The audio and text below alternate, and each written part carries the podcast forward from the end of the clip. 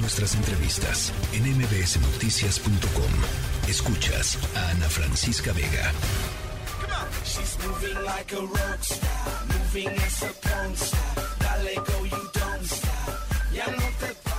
Ya lo, ya lo decíamos, eh, estamos todavía en, digamos, todavía en pleno periodo vacacional de Semana Santa, estamos en Semana de Pascua, ya muchas personas retomaron sus actividades laborales, están pendiente el regreso de la mayoría de los estudiantes, porque hay que decir que la UNAM nada más en este lapso pues tiene una semana de vacaciones, pero bueno, los demás siguen disfrutando de estos días de, de descanso aquí en la Ciudad de México y también pues ya pues parece que es lejano, pero no lo es tanto. El verano pues eh, está a dos meses y cachito de, llegar y habría que ir planeando nuestras siguientes eh, vacaciones, qué destinos podríamos visitar, qué hay que hacer para el siguiente periodo vacacion, eh, vacacional y no morir en ese intento. Saludo con mucho gusto a Marco Daniel Guzmán, viajero y fundador del blog viajabonito.mx. Marco, ¿cómo estás? Buena tarde.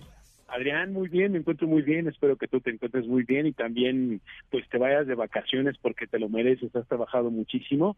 Y si no, como dices tú, hay que planear las vacaciones ya de verano.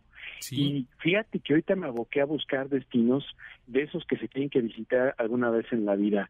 No sé si tú has vivido la experiencia de vivir las auroras boreales en los cascos polares, concretamente en Canadá, estas luces multicolores que se ven en, en el norte del continente americano, principalmente en la provincia de Yukon.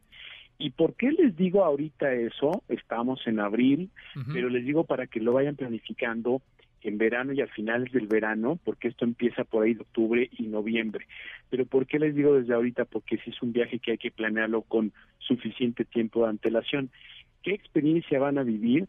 Pararse en un bosque nevado a unos 15 grados bajo cero de temperatura y observar estas luces azules, naranjas, verdes, amarillas que bailan encima de tu cabeza. Son las auroras boreales, son luces increíbles que no es otra cosa más que polvo solar, es una un, unos son los rayos que emiten el sol y que chocan contra la estratosfera y ese roce hace que se provoque esta luz y son muy valoradas las auroras boreales en Canadá. El lugar perfecto en el continente americano, que afortunadamente lo tenemos a unas cinco horas de vuelo entre México y Vancouver y luego de Vancouver hay que volar otra hora más a Yukon hacia el norte pegado a Alaska. En este lugar hay que ir a ver las auroras boreales.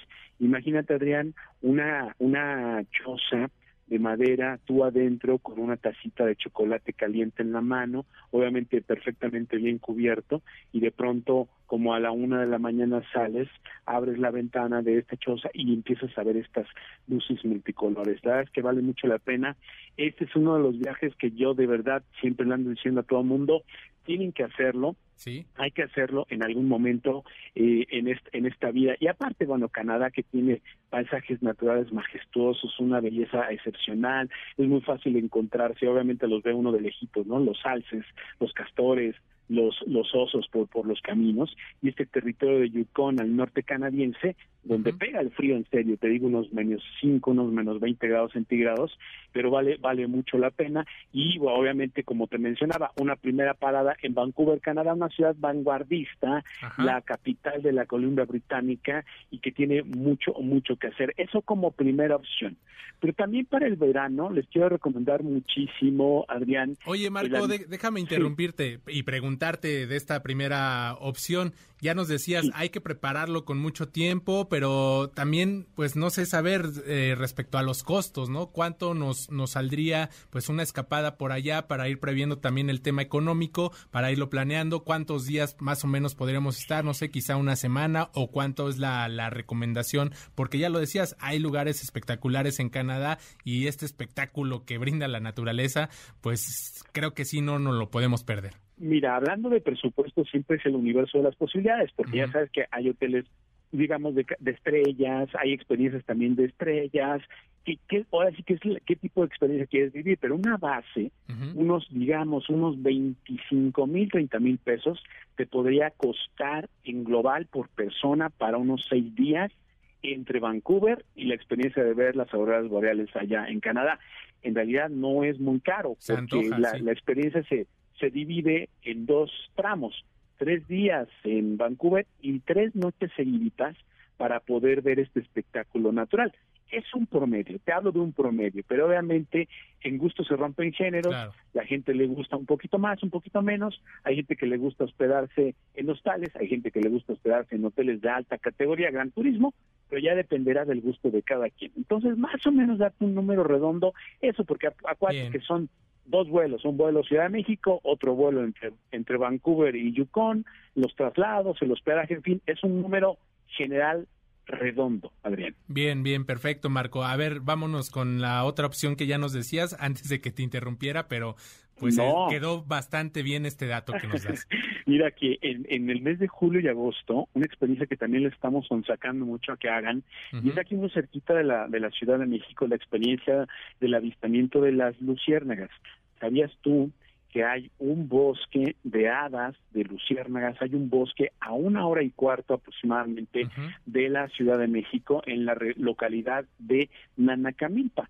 En esta localidad, todos los fines de semana de julio y el primer fin de semana de agosto, ustedes van a ver esta temporada de avistamiento de luciérnagas, pero no vas a ver una, dos, tres, vas a ver miles, quizá millones volando encima de tu cabeza. ¿Por qué las ves? Porque es la temporada en la que las luciérnagas tienen su periodo de reproducción y esa luz que prende y apaga es una luz que hacen ellas para poderse encontrar pareja, reproducir la especie y así generar el ciclo. Sí es una temporada con lluvia, pero imagínate, es una experiencia sui generis.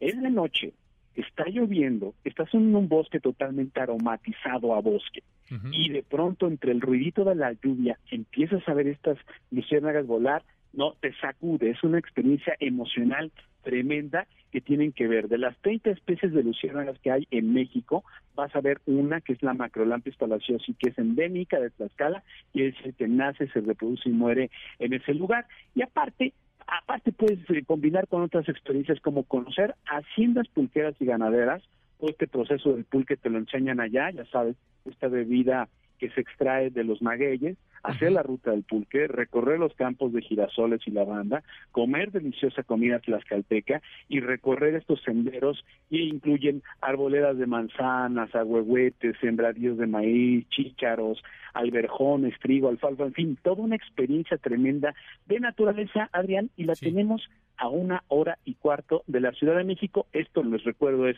mes de julio, todo el mes de julio, y la primera semana de agosto. Esta información la pueden encontrar en el blog de viajabonito.mx. Ahí les hicimos varios artículos para que puedan ver de la manita prácticamente lo que les estamos recomendando. ¿Cómo ves, Adrián? Pues está de verdad eh, fantástico, se antoja y esta experiencia de las luciérnagas es impresionante. Ojalá, ojalá puedan experimentarlo. Yo fui a otro lugar, eh, ya después te, te, platico ahí en corto en dónde está, pero esa opción que das está fantástica. Marco, te, te agradezco estos minutos.